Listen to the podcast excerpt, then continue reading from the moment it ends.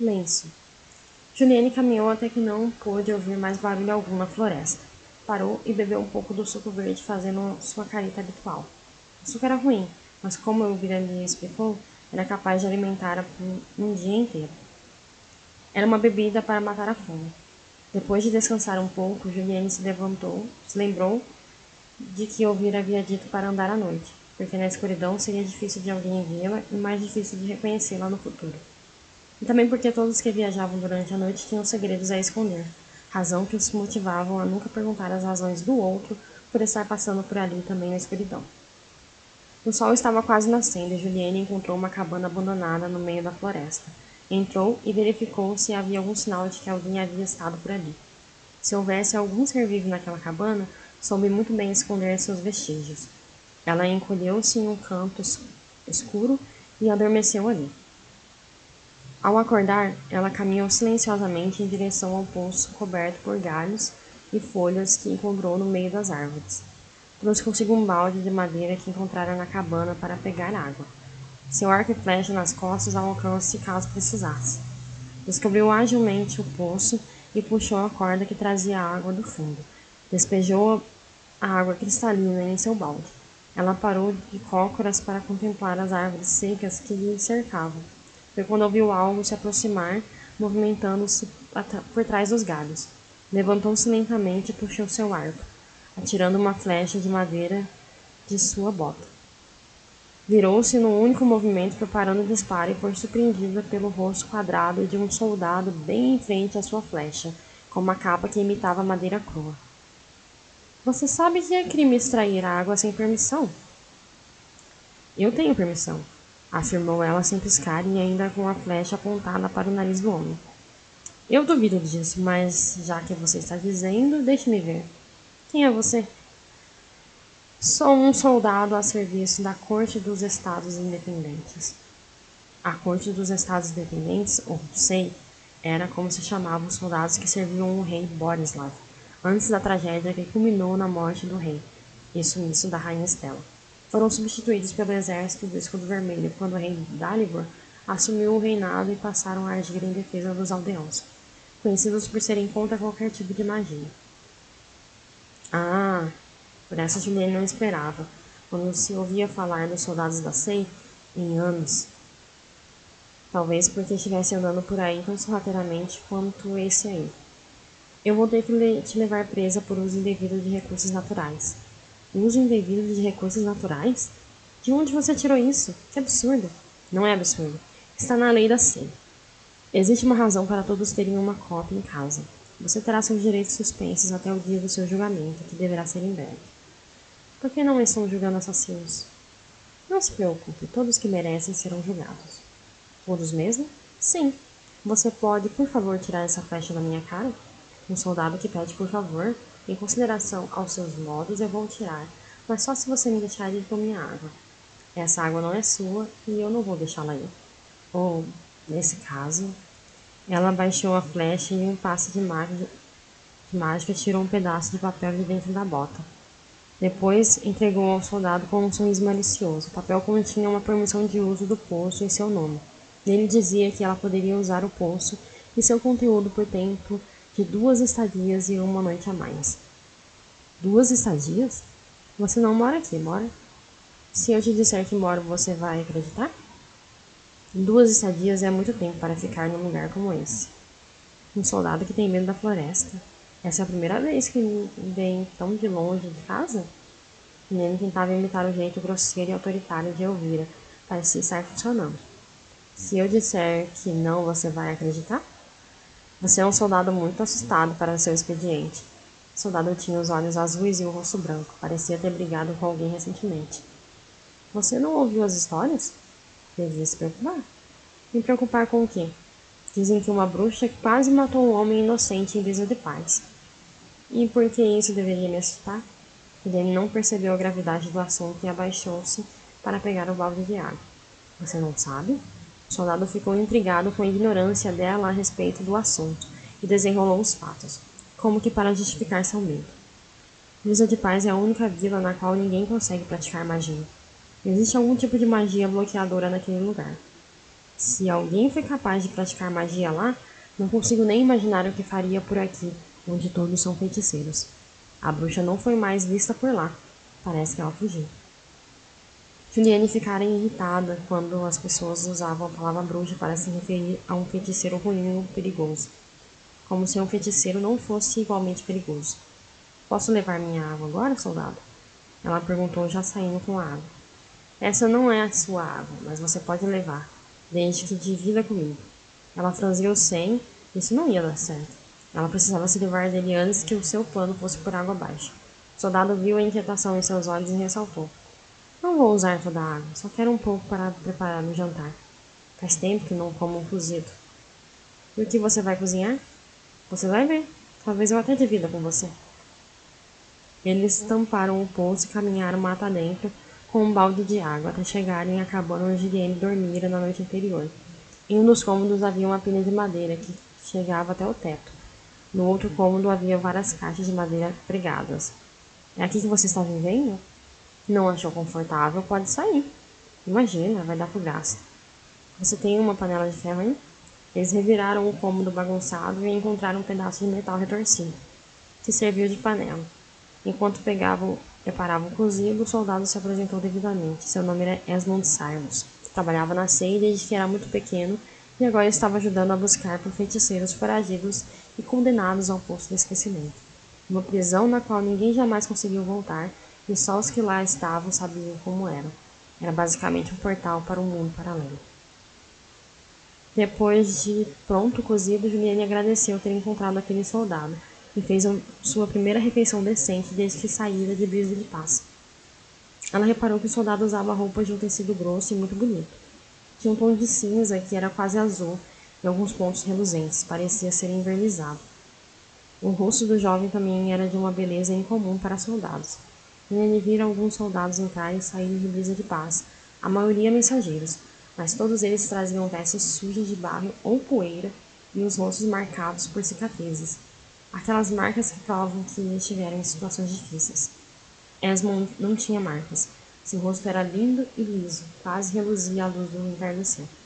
Os olhos eram de um azul incomum, também brilhante. Havia algo nele que não combinava com sua história. Alguma inverdade denunciava que sua beleza extravagante. Quando ele questionou o motivo de estar ali sozinha, em meio às árvores mortas, ela foi invasiva. Contou apenas que sua mãe havia falecido há pouco tempo e estava indo ao encontro de seu pai, seus irmãos, em Vila da Fortaleza. A Vila da Fortaleza é comandada por feiticeiros muito perigosos. Ele advertia a moça com um tom que não era de preocupação. Na verdade, não são. A Vila da Fortaleza pertence ao clã dos Valentinos. Em tese, esse é o clã mais fraco dos feiticeiros. Em tese. Ele emendou a frase e calou-se logo em seguida. O que você quer dizer? Não concorda? Na verdade, não. Como o clã mais fraco entre todos os feiticeiros conseguiu escravizar praticamente todos os aldeãos da vila e dos arredores. Os feiticeiros são ilusionistas. São capazes de fazer acreditar que há uma rã e sair pulando por aí. Juliane riu. Isso é verdade. Você acha engraçado? Esmond se ofendeu e ficou ligeiramente assustado. Ah, seria engraçado ver uma pessoa agindo como uma rã. E o fato de que todos serem escravos? Você também acha engraçado? Ele afetava com um olhar desafiador. Todos os líderes têm seus escravos. O próprio rei tem escravos à sua disposição simplesmente para saciar suas vontades. Não são escravos, são servos. Esmond se alterou e logo se recompôs como se percebesse que saíra de seu personagem habitual. Chame do que quiser. Todos, somos todos escravos de algo um senhor, uma ideia, um sentimento, um poder maligno, uma desculpa esfarrapada para fazer o que temos vontade. Enfim, não somos os primeiros povos a escravizar a humanidade. Essa história já tem durado vários séculos. Esmond parecia maravilhado com a forma que ela falava, mas assustado com as palavras que saíam de sua boca. Tantos anos apenas lendo a história deixaram-na um pouco fria, distante dos fatos e cética quanto à habilidade dos homens de se justificar através de poder. Eles discutiram outros assuntos antes do pôr do sol. Ao ver a última linha fina de luz no horizonte, Juliane pegou sua bolsa de pano e supriu com o que achou útil naquele quarto. Alguns gravetos que serviram de flechas mais tarde. uma garrafa de vidro vazia, uma montada de folhas que pareciam um pergaminho velho, um pedaço de couro amarelo e um lenço branco grande que deveria ter pertencido à antiga moradora daquela cabana abandonada. Agora que estava prestes a deixar a cabana, Juliane analisou cada centímetro da moradia. Era uma cabana pequena, mas havia ali indícios de uma vida, de alguém que morara ali por alguns anos ou mais. Havia marcas de móveis que foram retirados ou se deterioraram no lugar onde provavelmente deveriam ter brotado, como uma árvore. Percebeu que aquela cabana tinha um aspecto de raiz seca, de uma árvore centenária. Uma história à espera para ser contada. Esmond adormeceu sentado ao lado da panela improvisada e ainda trazia algo nas mãos, algum tipo de retrato. Adormeceu admirando aquele pedaço de história. Juniene não lhe perguntara nada sobre o retrato ou sua jornada, para não ser obrigada a dar detalhes de seu plano. Precisava ser de viagem sozinha e sem ter que dar explicações. Ela estava prestes a cruzar a porta da cabana quando sentiu um mal-estar repentino e uma sensação de estar sendo puxada para trás. Fechou os olhos com força e, quando os abriu, estava em outro lugar. Um jardim repleto de folhagens e flores brancas tão perfumadas que a fez enjoar. Ao olhar mais adiante, em meio às folhagens, viu um casal abraçado, conversando baixinho. A mulher era da mesma altura que ela, com cabelos pretos ondulados até a cintura e usava um vestido branco brilhante e rodado. O homem era Esmond, vestido com algo que parecia uma farda, azul celeste com uma faixa vermelha que pendia do lado esquerdo. Ele olhava diretamente para a mulher que estava de costas para Julienne. Eles sorriam um para o outro. Apesar de Julienne não conseguir ver a mulher, sabia que ela sorria também pelo ruído de sua voz. De repente, a conversa cessou e eles se beijaram por um período de tempo que Juliane julgou desnecessário. Tentou sair do lugar e sentiu-se afundar no chão. Uma voz de homem que ela desconhecia gritou muito perto de seu ouvido. Ela é uma bruxa, ele dizia. Sentiu seu corpo cair. Ao abrir os olhos de novo, ela viu um par de olhos azuis. Esmond estava em cima dela, encarando curioso. Você está bem? Eu acho que sim. Ela se levantou e percebeu que estavam em movimento. Ela e Esmond estavam no barco, no banco de trás de uma carruagem preta de ferro. Na frente estavam dois homens corpulentos com vestes iguais às de Esmond. Seus amigos? Não exatamente. O rapaz estava visivelmente nervoso. O que aconteceu na cabana? Hã? Ela havia se esquecido do episódio sinistro que assistira quando pretendia partir sem avisar o homem sentado ao seu lado. Eles acham que você é uma bruxa. Vou te levar para a vila de lisura. Pelo que eu vi, você está condenado ao poço do esquecimento. Não, estamos indo para o lado errado. Nele saltou da carruagem e eles pararam. Ela reparou agora do lado de fora que não havia cavalos ou outra espécie de animal puxando a carruagem. Era apenas uma carruagem de metal andando sozinha e fazia um som ruidoso. Volte para a carruagem, bruxa. Juliane olhou em volta e estavam cercados por uma neblina cinzentada, que não permitia os enxergar muito longe. Perguntou-se como os homens sabiam aonde iam. A neblina dançou sobre o chão rochoso e revelou uma estrutura de pedra cinza. Ela correu para lá e foi seguida por Esmond. Vocês só, pode, só podem estar loucos. Vou morrer aqui nesse cemitério de almas. Foram as últimas palavras que ela conseguiu ouvir do homem.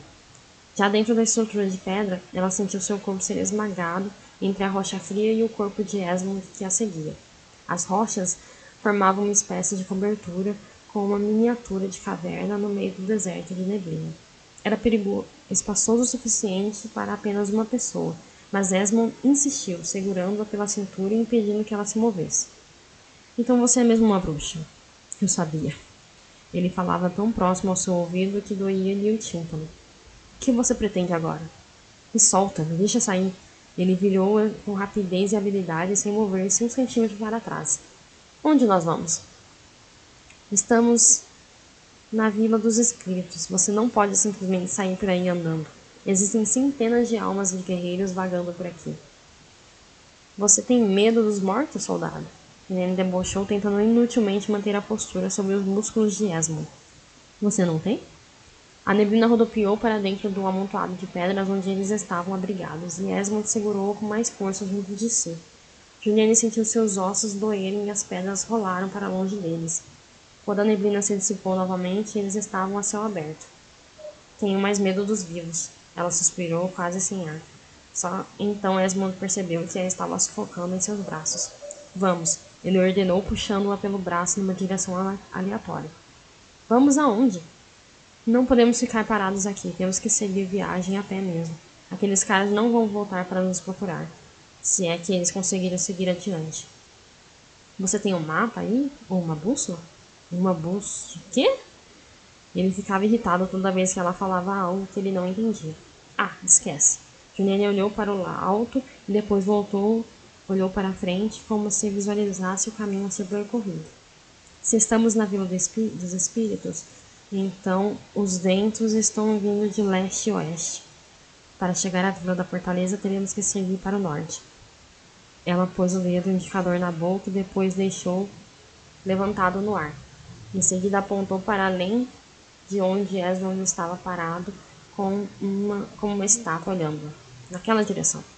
Como você sabe todas essas coisas? Ele perguntou antes de segui-la para o que julgava ser o norte. Eu li em alguns livros antigos. Lá em Brisa de Paz tem uma biblioteca gigante com histórias de séculos. Cada livro tem uma capa diferente, com cores diferentes. Assim a gente sabe se a história é sobre uma pessoa boa, no caso das capas brancas, ou má, quando as capas são negras. Quando as capas são vermelhas é porque são histórias de guerra. Azuis são histórias de amor e sedução. As verdes contam as histórias de espíritos.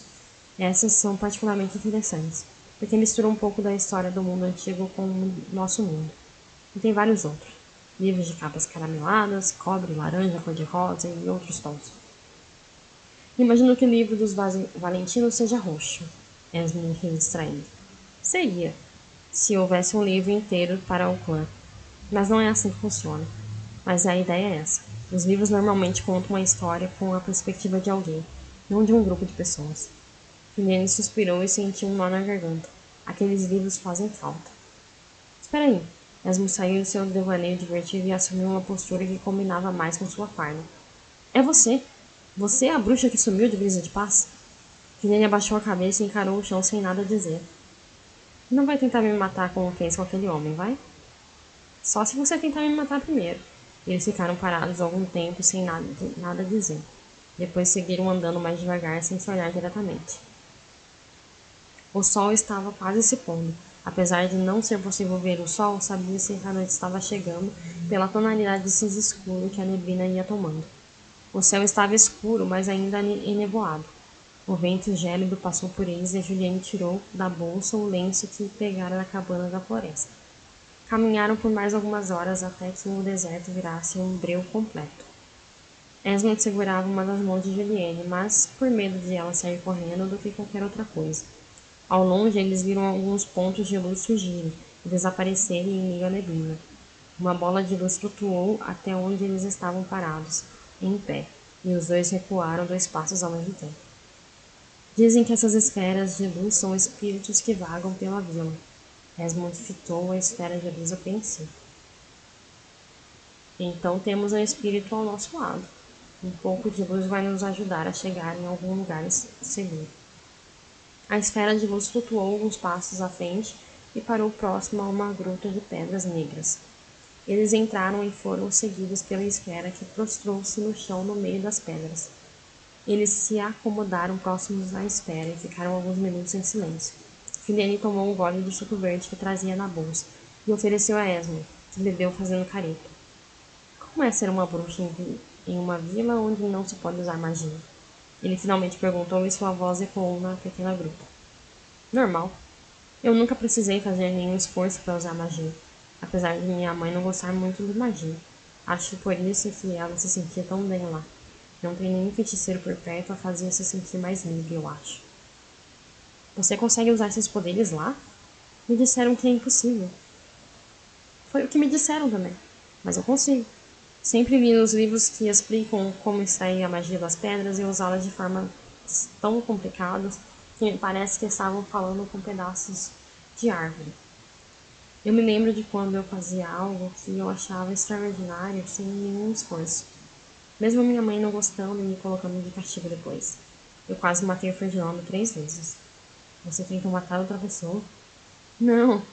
O Ferdinando é meu peixinho de estimação. Um amigo. Como quando as pessoas tinham cachorros antigamente, sabe? A primeira vez que eu encontrei ele, eu estava pescando na praia quente. Aliás, minha mãe estava pescando e eu estava brincando com os peixes. Daí minha mãe brincou comigo, que me desafiou a ver quem conseguia pescar o peixe maior. Eu trouxe o coitado do Ferdinando para a superfície e minha mãe levou um baita susto. Ele já era enorme naquela época. Eu tive que ajudá-lo a descer até sua residência abissal. Na outra vez eu tentei pescar um tubarão e ele veio junto.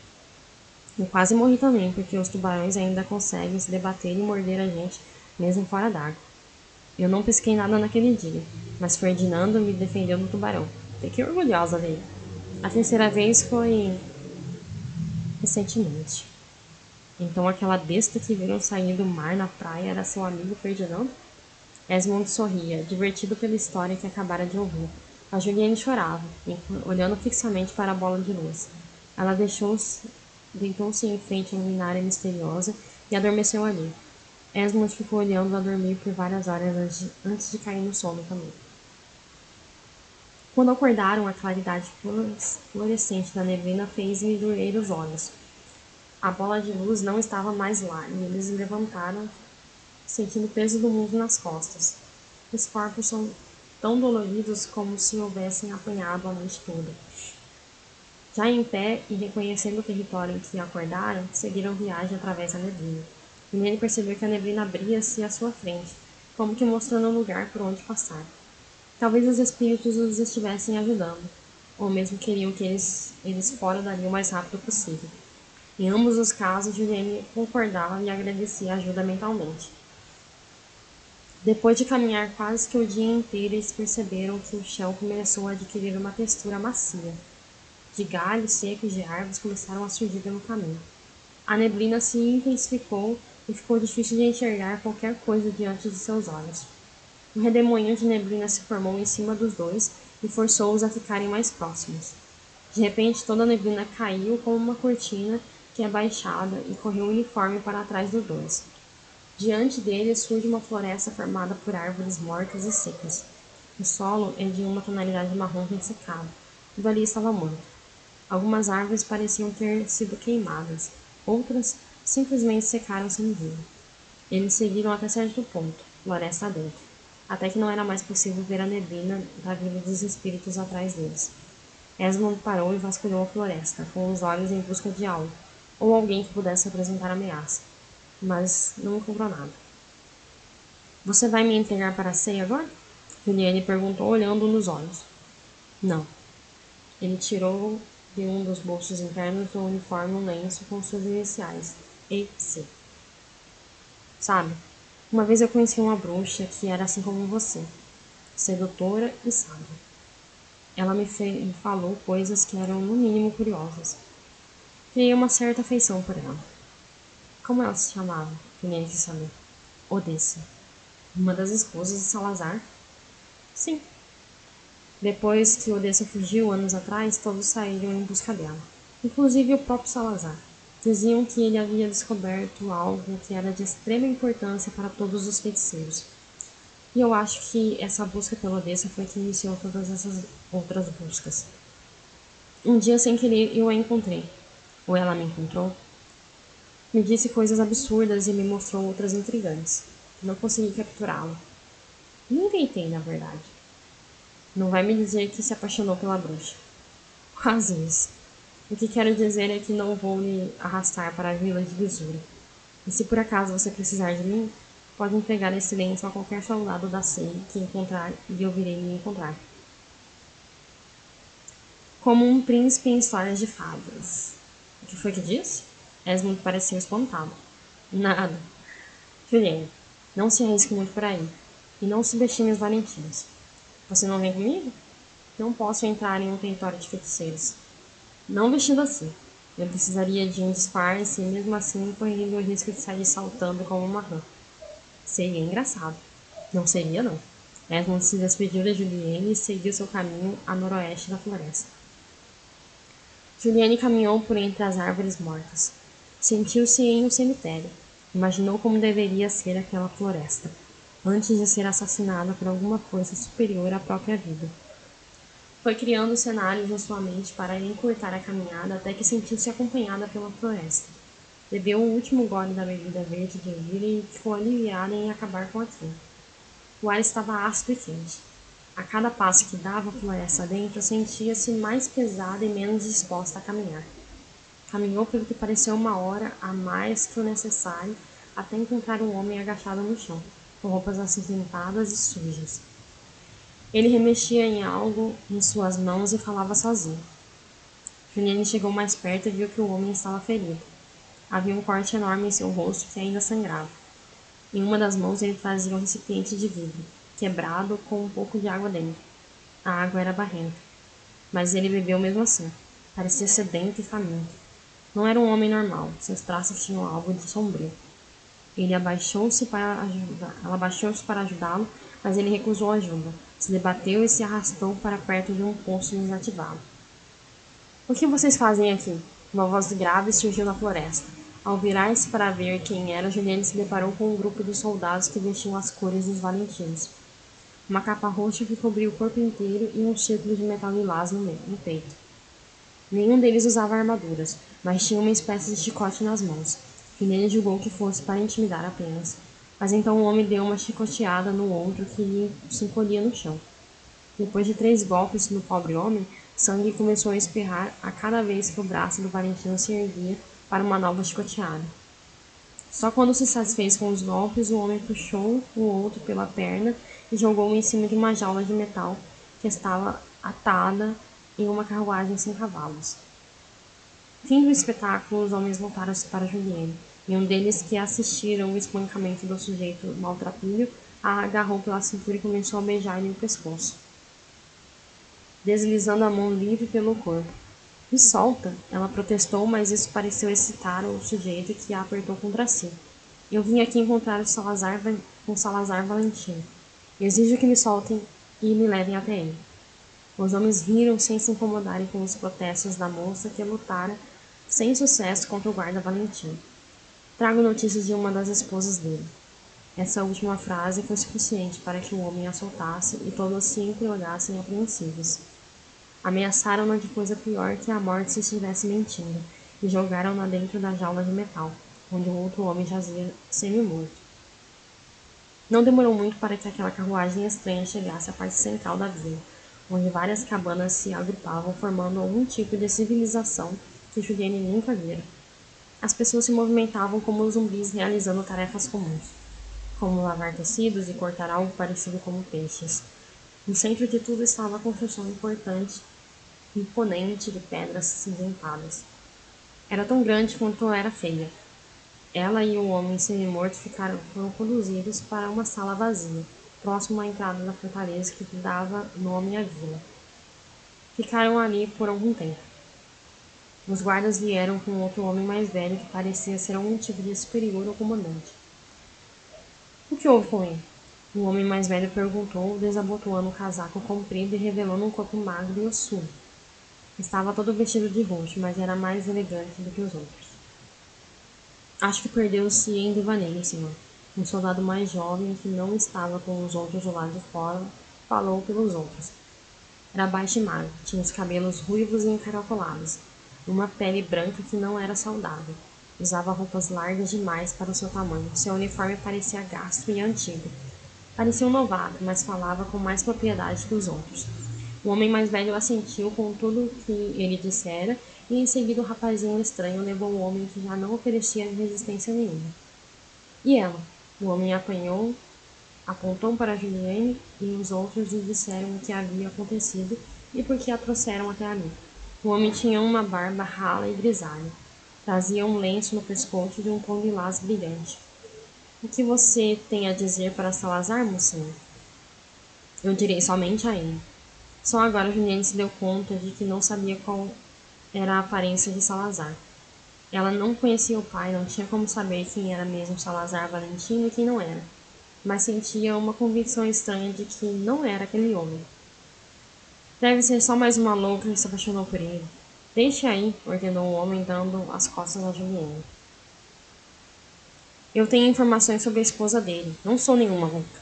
Juliane deu alguns passos em direção ao homem e os guardas se precipitaram. O homem fez sinal para que a deixassem em paz. Minha jovem, Salazar tem muitas esposas. Terá que ser mais. dizer mais para me convencer de que não é um nenhuma louca. Ele cruzou os braços à espera de ouvir alguma história maluca. A esposa dele, a que fugiu, e ele engoliu em seco e o homem semicerrou os olhos, fazendo sinal para que prosseguisse.